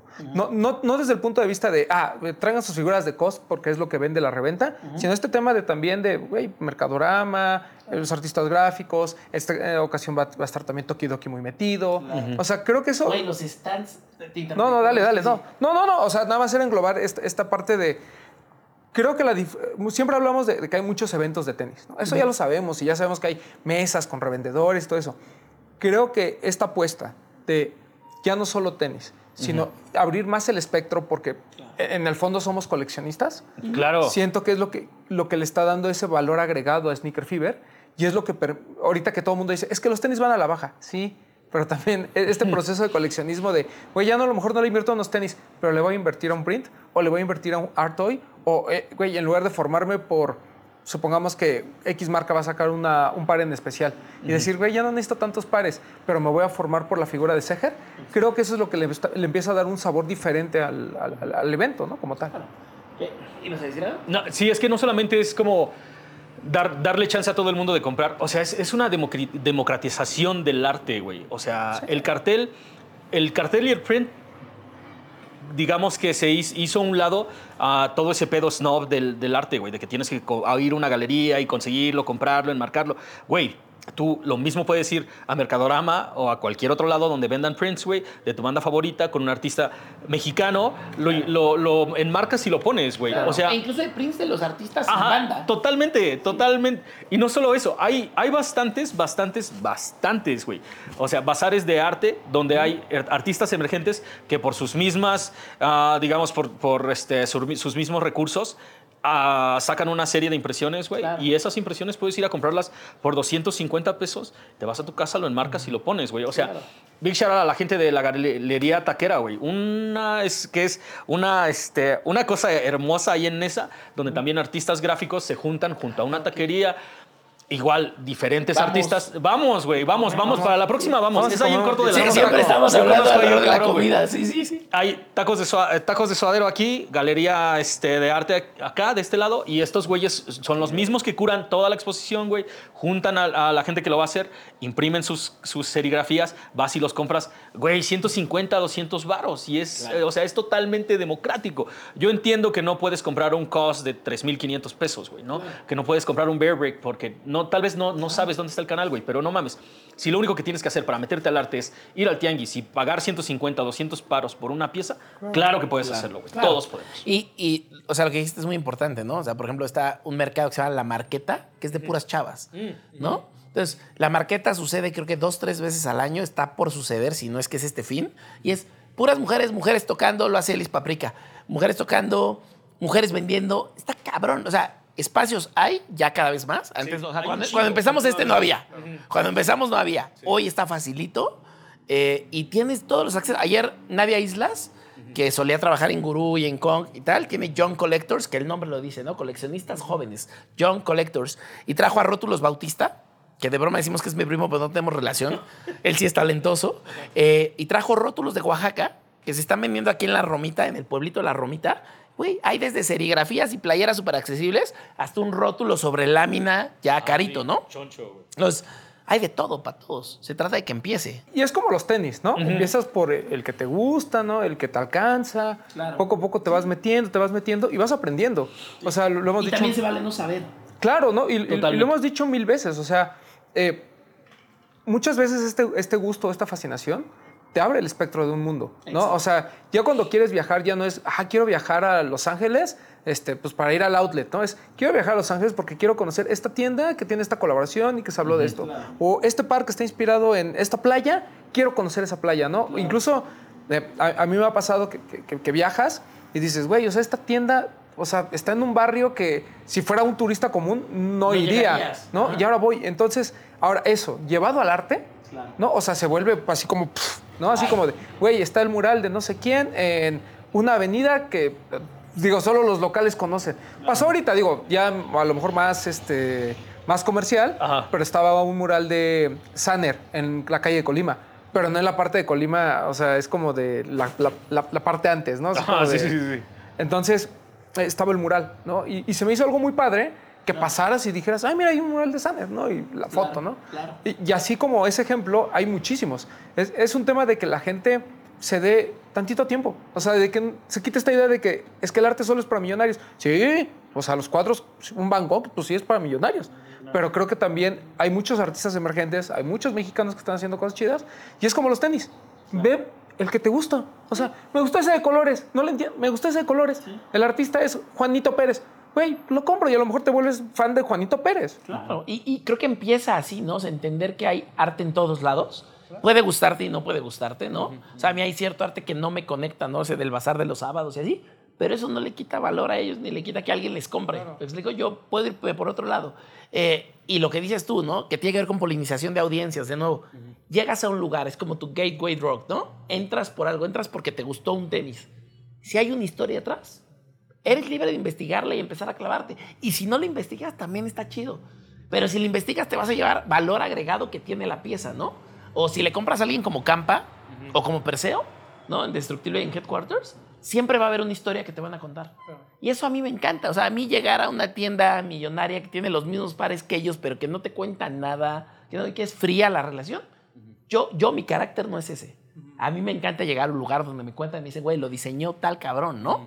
Oye, pero es que ¿quién es Matthew Williams? Ah, es este güey. ¿Quién es? Le pregunté hace rato a Raúl, le pregunté cómo se pronuncia, porque no sé cómo se pronuncia. Ra- Raúl Álvarez, Ra- Jacquemú, o algo así se pronuncia, ¿no? Y entonces que te platiquen también quién es Jacquemú, o Jaquemus, o Jaquemus, o Jaquemus. Ajá, como como lo quieras decir. Claro, y que te enseñen y se pronuncia así, ¿no? Pero que no está mal que no sepas cómo se pronuncia, pero sí, ya me enseñaron, ya entendí el valor de esta pieza. Y eso te lleva a otros niveles de entendimiento, ¿no? Y entonces lo que dices tú, te genera otras cosas. Oye, quiero en el siguiente viaje ir a un- una boutique de este güey o de este elle, ¿no? No sé. Ajá, y, y- y quiero entenderlo. A mí me pasó, por ejemplo, que Daniel Arsham, yo lo conocí por ir a Perrotán en Nueva York. Perrotán es un galerista muy importante, antes tenía COS, eh, y tiene en París, y tiene en Nueva York, y tiene creo que en Tokio, ¿no? En Asia, en algún lado. Y entonces llegué, estábamos en, en un verano, Rogi andaba en ese viaje conmigo y Pony, mi socio, en Nueva York, y dije, "Oye, pues vamos a ver qué hay en Perrotán, porque había algo de JR, el fotógrafo, ¿no? Y llegamos y acaban de quitar JR dos días antes. Yo no seas cabrón. Ah, pero estamos inaugurando Daniel Arsham. Ah, no, pues yo-. ¿Quién es Daniel Arsham? O sea, está hablando del 2000, como 16. por ahí del 16. Puta, ¿quién es Daniel Arsham? Y entramos y nos voló el cerebro, güey. Cerebro, o sea, era la pieza, una de las piezas, era esta donde tomaba las dos paredes y como que las amarra en un moñito, Ah, ya. Sí, ¿no? sí, sí. Y otra donde caía el reloj y el DeLorean. O sea, y entonces, pues obviamente lo entiendo. Tonto de mí que en la tienda no compré el- el- la camarita que vendían, que en esa época era muy económica, costaba como 300 dólares. Una camarita de las reliquias que él hace, ¿no? Para quien no, quien, quien no conozca a Daniel Arsham, es un artista daltónico que hace mucha escultura jugando a que vives en el 2350. En el año 2350, ¿cuáles serían los fósiles que la gente se encontraría? Y encontrarían fósiles de iPhones, fósiles de Game Boys, fósiles de Jordans, fósiles de DeLoreans, ¿no? O sea, un fósil que ya está ahí con minerales crecidos, esa es como su teoría. Entonces, el güey me encanta. Y entonces la primera vez que Rocío, mi pareja, me dice, oye, alcanza, andas en Hamburgo, te pago el vuelo, alcánzame en Turquía. Turquía es su ciudad, eh, Istambul es su ciudad favorita del mundo, Turquía es su país favorito del mundo. Te quiero enseñar Turquía, quiero que lo veas conmigo quiero que vengas a comer. Y yo, va, pues agarra el vuelo, llego y me dice, a ver, esto es lo que hay en la ciudad, te quiero llevarlo, pero tú investigate qué cosas hay que te gustaría ver. Yo, buscando qué hay de arte y de galerías y de museos, me entero que hay una expo de algunas piezas de Arsham en una tienda que yo entiendo que era una galería, pero resultó que era una tienda de estas de energía, que se llama Les Benjamins. Ah, sí, sí, sí. Y entonces conocemos Les Benjamins después de caminar hora y media a un lugar al que no hubiéramos ido en la ciudad, justo lo que tú contaste. A un lugar que no hubiéramos ido de Estambul ni de pedo. Llegamos a buscar unas piezas de Daniel Arsham, yo pensando a ver si de suerte me encuentro una camarita de 300. Obvio no. Esto era el 2019, obvio no. Eh, y entonces me encuentro una tienda que es una combinación muy bonita como entre un Headquarters y un Tony Delfino que además tiene galería. Yo, mames. Entonces me encantó. Ya me compro playeras o, o Rocío cada que va, que va cada año, al menos dos veces, me trae un regalito, una playera negra que dice, les eso va a ser fácil. Lo voy a consentir con la bobada que siempre compra playeras negras y de esta tienda que le gusta. Pero yo nunca hubiera hablado de Les Benjamins hoy con ustedes si no hubiera sido porque Daniel Arsham o Perrotan me enseñó quién era Daniel Arsham y luego Daniel me llevó a Les Benjamins. Y eso es lo que pasa, ¿no? Y a mí me pasa con Campa y con Perseo muchísimo, ¿no? Con Miggy Gala en Los Ángeles. Concentrarte con Chavarín. Chavarín es un contador de historias nato, ¿no? Pero ya, perdón, me desvié siete veces, pero eso. No, pe- pero es que es- eso justamente es lo, es lo bonito que también une todo este tema del el arte, la cultura pop, El viaje, los tenis, todo. El- es el O viaje, güey. Sí, güey, o sea, por- porque además suena chistoso, pero siempre elogiamos, ¿no? Siempre, "Ay, cuando vaya a Nueva York, cuando vaya, es que en México también están pasando cosas. Claro, güey. Y, y- y lo vemos, o sea, si Sneaker Fever es el termómetro que siempre decimos de la cultura de sneakers de México, ahorita ya tenemos que hablar de que es el termómetro de la cultura popular. ¿No? O sea, y podría ser incluso hacia Latinoamérica, podría ser, ¿no? Es- Por supuesto. es el Definitivamente. más güey. grande de esta cultura. Definitivamente. Sí, y sobre todo porque nosotros, digo, hemos tenido la oportunidad de platicar con gente de Centroamérica y, y Sudamérica y, y ven a México como, como- así como El nosotros vemos el a. Estados Unidos, Ajá, así sí, como sí. nosotros vemos a ComplexCon, ellos ven de alguna manera Sneaker Fever, ¿no? Es así como de, güey, a nosotros nos gustaría tener estos eventos. Sneaker Fever Guatemala me, me parece que es la mejor bajada que existe, Sí, sí. o sea, es un eventazo, pero el, el- el tema es que es- esta oportunidad de que hay, así como pasa en Guatemala, de que mexicanos tengan un espacio, ¿no? En, en un lugar donde entran 50 mil, bueno, bueno, 20 mil almas a, a buscar tenis, pero que se desvíen tantito y digan, hey, voy a hablar con Ahmed. No, porque Ahmed también cuando entras a su stand, te empieza a hablar de todo, no le entiendes nada, yo nomás, yo nomás venía por ese póster. Ah, me lo- está venía bien, me llevo, me lo llevo, ¿no? ya, ya. Yo no voy a preguntar cuánto costaba, pero bueno. Pero, güey, es esto que comenta Ahmed de, de- de- el hecho de que la gente te explique, para mí es así como, co- como muy importante, ¿no? O sea, Sí, güey. el- e- este tema de la frialdad a veces en las o sea, por ejemplo, a mí me mama Kit, pero de que te ati- no, no, no que te atienda de la chingada, pero su postura es, ve, si necesitas algo, me avisa. Si no, sí, yo sí, no me sí, voy a acercar. chido, y hay tiendas en las que entras y lo primero que hace el güey es hacer, o sea, a veces hasta el dueño. Nos pasa en Bait. A mí en Bait, eh, me me acuerdo en el último, en el ComplexCon del 2019, estaba el dueño de Bait. Y yo traía de casualidad los eh, Spiridon de, de Stash, porque cuando voy a esos eventos me gusta llevar tenis como, como raros, ¿no? Ah, o sea, huevo. Tenis mamones. ni siquiera mamadores, porque pues son pares que Sí, sí, estaban sí. hasta en outlet, Porque la neta es que no son populares, güey. Pero son los que- como siempre hemos Si dicho, lo sabes, lo sabes, güey. Esos pares son los que en ComplexCon no ves a nadie. Ajá, sí, sí, sí. Entonces, eh, y, y- y me preguntó. Y que son los que transforman la cultura. Pero eso. Ajá, exacto. ajá, exacto, no, y, me- y me preguntó, me dijo, ¿dónde conseguiste eso? Y ya le expliqué, no, pues es que yo me de México, en Lost, bla, bla, bla. Me dijo, y empezamos a platicar. Ya después yo me enteré que era el mero, mero de Bait, ¿no? Ajá. Pero ese tipo de, de- de gente que se acerca, que te platica, es realmente de la que aprendes y es realmente de la que te hace meterte en esto, ¿no? O sea, yo espero que después de ver este programa, mucha gente empiece como a googlear así de, güey, ¿y quién es Ander? ¿Y quién es Eger? ¿Y quién es Low? ¿Y por qué esta colaboración? ¿Y quién es Ahmed? ¿Y qué es Mercadorama? O sea, creo, creo que las conexiones que podemos hacer son muy chidas y siento que, aunque nos une el- al final el pretexto son los tenis, este tema de, de yo meterme al mundo del arte porque Ahmed me explica, siento que es así como algo súper valioso porque yo me declaro un ignorante 100% en todo lo que dijo Ahmed. O sea, le doy el avión, pero no entendí absolutamente nada. Güey, ya, o sea, es que no tienes, no tienes que irte muy lejos realmente. O sea, la gráfica en México tiene una, su propia personalidad. Y así como nosotros, como hablas de artistas de Nueva York, la gente de Nueva York dice, güey, no mames, la gente de México hace cosas fascinantes, güey. O sea, lo que necesitamos hacer nosotros como consumidores es simplemente entérate, güey. Para la oreja, abre los ojos y ve lo que está pasando. Porque neta que en la Ciudad de México pasan cosas increíbles, güey. Claro. Ahmed, ¿quieres, ¿quieres hablarnos un poquito de ese pedo? ¿Crees que existe un paralelismo entre el mundo de arte en, en las más grandes ciudades de todo el mundo y nosotros, pequeños mexicanitos, como a veces la gente dice? Es que, es que creo que es justo eso. O sea, lo que pasa es que, como todo en el mundo, en la música, en el arte, en la comida, hay como momentos de oro, ¿no? Las épocas de oro, ¿no? Entonces, la época de oro del cine se dio en México cuando de pronto empezaron a llegar rusos y empezaron a llegar de otros lados del mundo. Pasó un tema en Estados Unidos y se bajaron las productoras a hacer cosas acá, explotó. ¿Qué está pasando ahorita? O sea, nosotros tenemos una gráfica importantísima de toda la vida, ¿no? O sea, todo el mundo va a hablar siempre de los Diegos y de las Fridas y de, ¿verdad? Pero después de ellos hay otros 70 nombres pesadísimos, ¿no? Y de pronto hablas, por ejemplo, del surrealismo y hablas de eh, Leonora Carrington o hablas de que ni siquiera eran mexicanas, pero hicieron toda su carrera acá, ¿no? Un Chabela Vargas, ¿no? Diciendo, somos mexicanos porque, aunque ella es de Costa Rica. Eso es lo bonito. Y creo que ahorita estamos en un momento donde está pasando eso en México, ¿no? O sea, México es una olla de hervir, ¿no? un boiler room ahí donde todo está pasando. Ya está pasando cosas interesantes, ya está, y están viniendo de otras partes del mundo a decir, ¿qué está pasando aquí? A ver, me voy a ir un ratito. Claro que están los nómadas digitales que hacen gentrificación y todo eso de lo que Rocío habla siempre. Síganla en Eat Like a Local y Robas, que es la neta.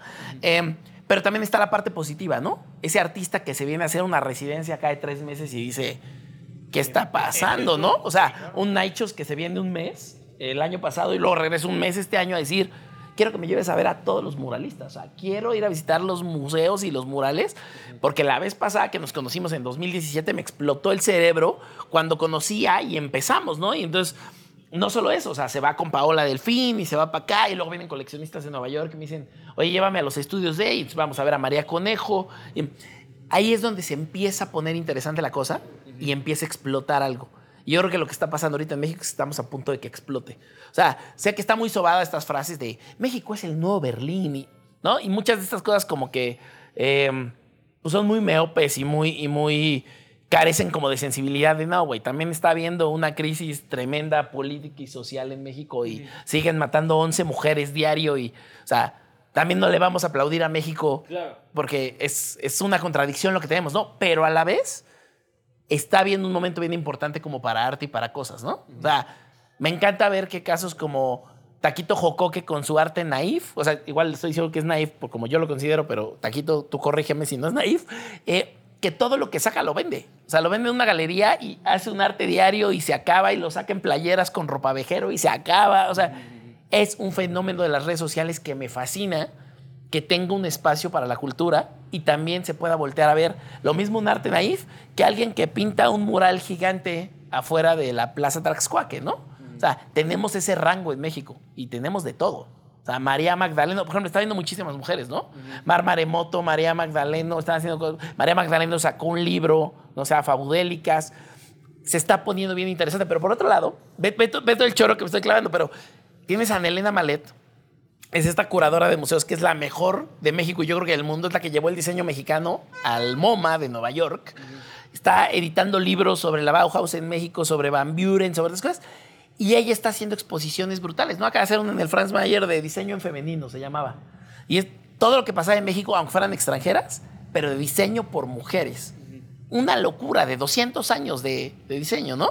Entonces, te pones a pensar todo lo que está pasando y dices, tal vez este es el momento con el foco que le está poniendo el mundo a México por la comida, por los viajes, por su economía, por tal. Este es el momento donde van a empezar a explotar un montón de artistas y la gente va a decir, México otra vez está en su época de oro. Pero eso no lo vamos a ver ahorita. O sea, en 10 años alguien va a decir, claro. la época de oro de los ¿Recuerdas en el 2000 años. 2023? Sí. Ajá, exactamente, Sí, sí, sí. Totalmente. Y eso es. A mí me encanta ese pedo, güey. Porque dentro de todo lo que va a pasar dentro de este 2023, ahí está el Sneaker Fever en su Claro, décimo aniversario. claro.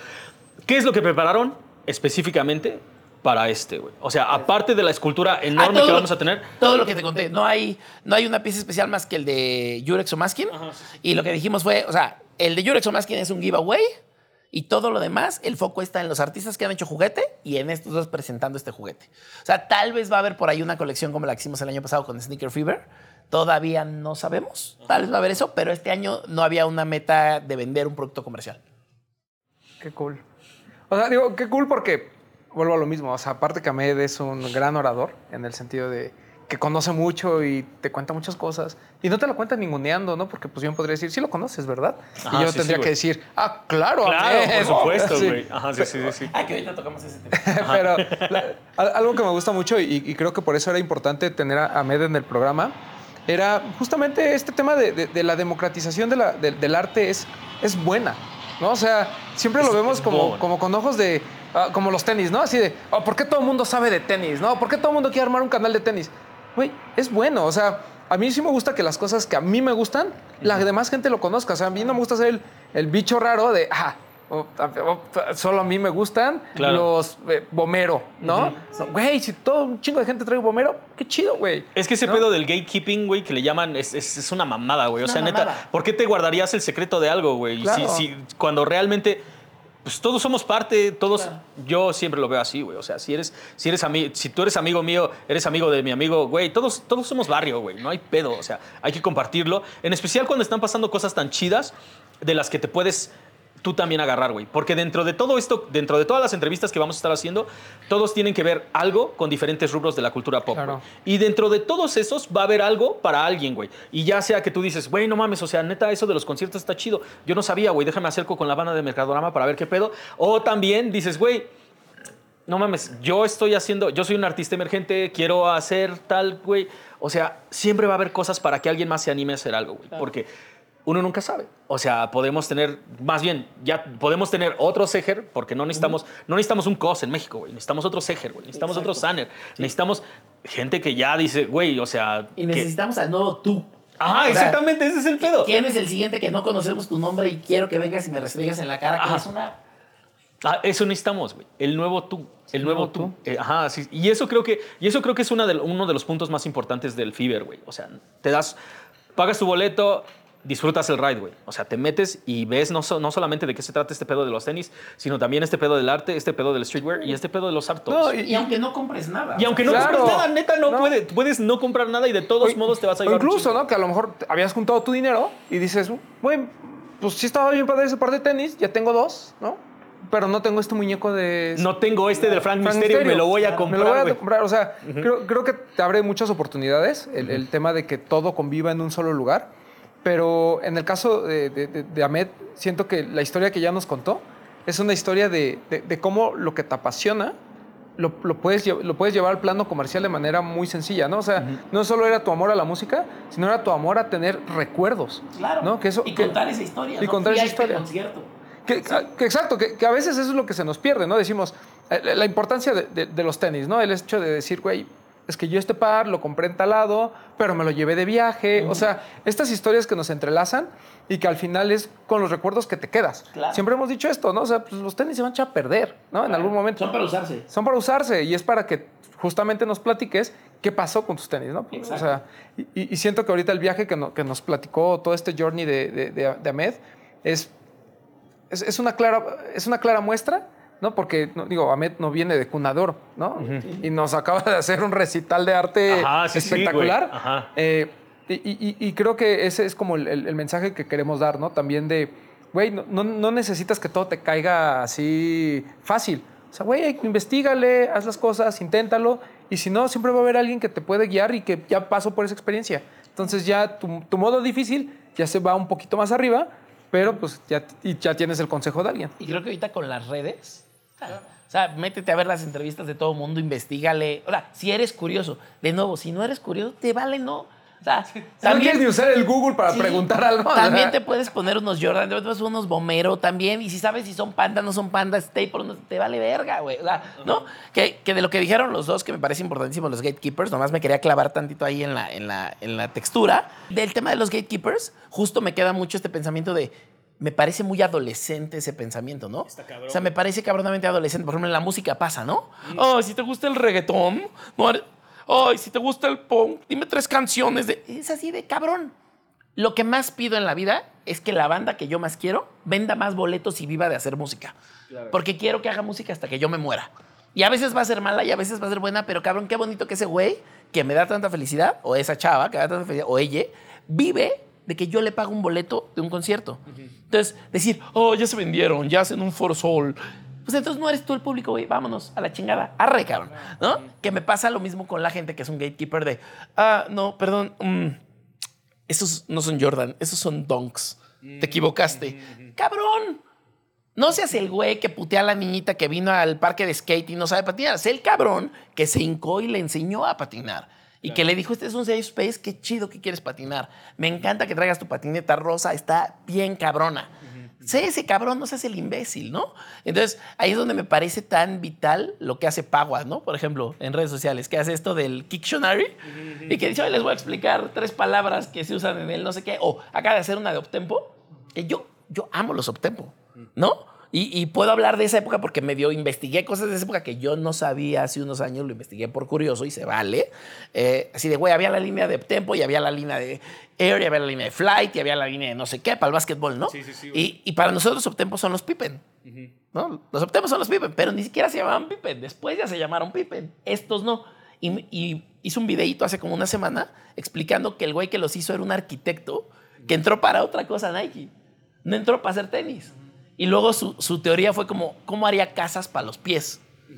Y entonces las letrotas, ¿no? Como brutalista. Y luego inspirado en los trenes y el graffiti. No mames. o sea, cuando te explique su hay un pinche video de Instagram de 30 segundos. Sí, po, po, po. Ya me gustan más los Optempos. Si ya me gustaban, hoy me gustan más, güey. Y qué chido que alguien se pueda enterar por qué los Optempos son chidos. Y entonces viene. Ah, pero todo esto fue por pretexto de que Ambush va a sacar los suyos. Qué chingón, güey. Qué chingón que alguien va a sacar ustedes y te permite platicar. Nike, saquen ya los Agassi. Hoy lo platicamos. Ahora lo Saquen platicamos. los eh. Nos surgen los del 96. Sí, sí, sí, urgen, güey, urgen. Urgen bastantes retros que deberían de estar ahorita en la conversación, güey. Pero de todos modos van a volver. En algún momento van a volver. Van a volver. Porque Tienen que volver. Pero qué bonito llegarle a la cultura nueva, qué bonito entrarle a una cultura y no conocer nada y preguntar, qué bonito entrarle a la cultura y no preguntar. Entra a la cultura, cómprate los tenis, cómprate la colaboración, cómprate el póster. O sea, ese dinero se fue a ayudar a alguien. Sí, pues no le compras a un revendedor, pero también los revendedores forman parte de una economía. No me voy a pelear con eso. El arte está hecho de reventa. Sea, tampoco los voy a satanizar, ¿no? Una cosa es el revendedor de arte y de cosas, otra cosa es el de boletos, es si es un culero, no se metan ahí, ¿no? Y el pirata ni hablamos. Eh, pero creo que ese es un punto importante, ¿no? El, el poder entender que hoy podemos tener un programa donde platicamos los tres porque alguien compró unos tenis. Entonces, mientras más gente compre tenis, nos ayuda a todos. Mientras más programas haya, nos ayuda a todos. A mí me preguntan mucho, ¿no? Me pasa mucho en conferencias que doy. Ah, la mano, ¿no? Sí, ¿Qué pasó? Oye, soy artista, ¿cómo puedo entrar al colectivo de Mercadorama? Yo, no. Crea un colectivo de Mercadorama. Claro. Oye, ahora yo soy no sé qué, quiero ser tu asistente, quiero ser tu mano derecha y aprender. Güey, vente a aprender, pero hazme la competencia. Queremos tener 15 mercadoramas. Oye, ¿no te molesta que tal güey les copió? No, porque entonces yo también le copié a 15 güeyes. O sea, yo no inventé el merch. ¿No? O sea, la cartera de merch que inventó Robert Kiyosaki, el de Padre Rico, Padre Pobre.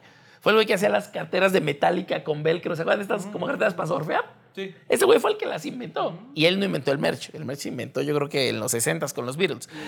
Y Elvis en los 50 El punto es, la competencia es sana y mientras más haya, más ganamos. Cuando nosotros éramos chiquitos teníamos que comprar en el bazar y en Foot Locker máximo. O los que teníamos el privilegio, y no viniendo a una casa de dinero, pero el privilegio de que te- una tía falluquera te enseña a cruzarte a Laredo a comprar, sí, güey. es un privilegio, güey.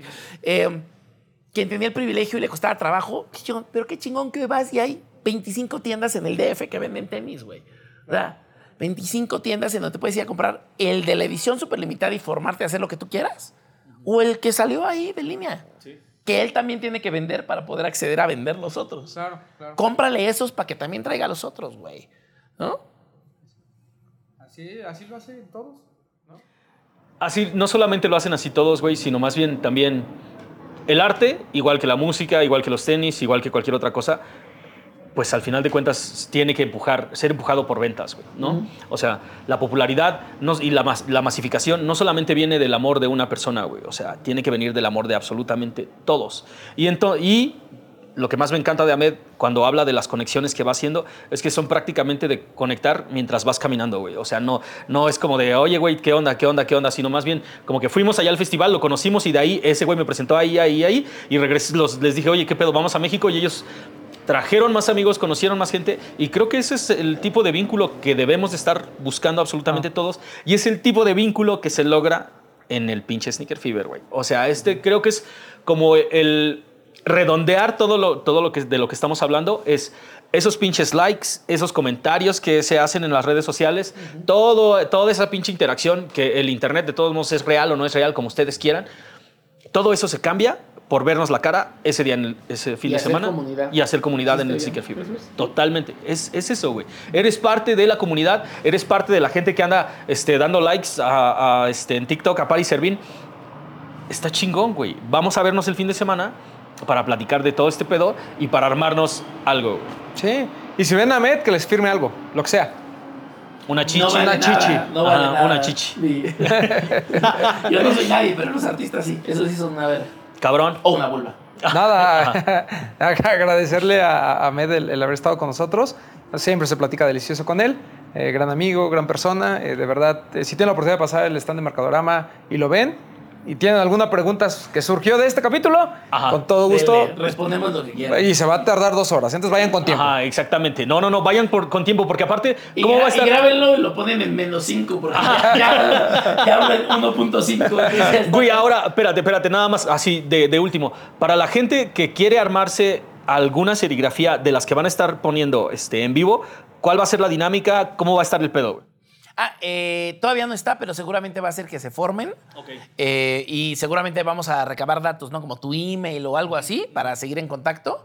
Y como siempre, first come, first serve. O sea, los primeros en llegar, los primeros que se llevan cosas. Ok, entonces la Y va neta es que pasado y va a haber para domingo. Es decir, vamos a guardar un, un, eh, un stock para... ajá. el domingo. Entonces póngase chingones y ya saben, por lo menos este es el primero de los puestos donde ya tienes un pinche objetivo, güey. O sea, Exacto. vamos a hablar con el resto de, de la, de la banda que va a estar detrás de algunos stands o alguna de la curaduría de todo lo que va a estar pasando en el Sticker Fever y obviamente todos nos van a estar ofreciendo cosas. Entonces nada más pónganse chingones, lleguen temprano y en ese, en ese mismo rush que pasa en, en ComplexCon, en, en, este, en Comic Con, en cualquiera de otras, de otras de esas grandes convenciones, paguen su boleto, lleguen temprano y váyanse corriendo con Ahmed porque va a haber cosas que no se van a repetir. Hoy está sucediendo el todo al albergue, que es el todo a la verga de remates, pero a cambio de comida para gatitos para el refugio Mistlancitos. Pero cuando esto salga ya no va a estar. Fue viernes y sábado de, de hace una semana seguramente, pero estamos planeando uno de puros carteles. Nunca hemos hecho un todo ALB de carteles. Entonces probablemente haremos un día todo ALB carteles para compra en cash y así, porque pues eso nos ayuda para pagar licencias de bandas así. Y el segundo día tal vez hacemos un todo al albergue de puras serigrafías. Eso sí, nunca sucedió en 15 años. Y vamos a sacar cosas de la bodega y del archivo y de... de estar bueno. Pero bueno, entérense en las redes de Bababa Shop y de Mercadorama y ayuden a mis trancitos, el refugio de gatitos. ¿Dónde pueden encontrar entonces? Baba Bababa Shop en Instagram y ahora en Threads y Mercadorama, arroba Mercadorama. Estén al pendiente porque la neta hay cosas bien chingonas que valen muchísimo la pena, güey. Neta. Piezas no tan caras que puedes llevarte con tu marquero favorito, lo enmarcas, Sí. lo subes. Y a lo mejor hay algo, hay algo de tu banda favorita que no sabías. Güey, Claro, seguro, segurísimo. Cabrón. Muchísimas gracias, güey. Neta. Ahmed. Gracias por la invitación. No, Maestro neta, Ahmed. gracias por la cátedra, Romy. No, no, agradecer a Med, agradecer a todos y nos vemos en el Fever. Acuérdense, nos vemos en el Fever 5 y 6 de agosto, World, Trade Center. No, en el Pepsi Center. No en el Pepsi World Center, World Trade Center. Ya los boletos están a la venta desde ahorita. Early Bird Special. Pónganse chingones y nos vemos en el Fever. Y si nos ven, nos vienta la madre. Adiós.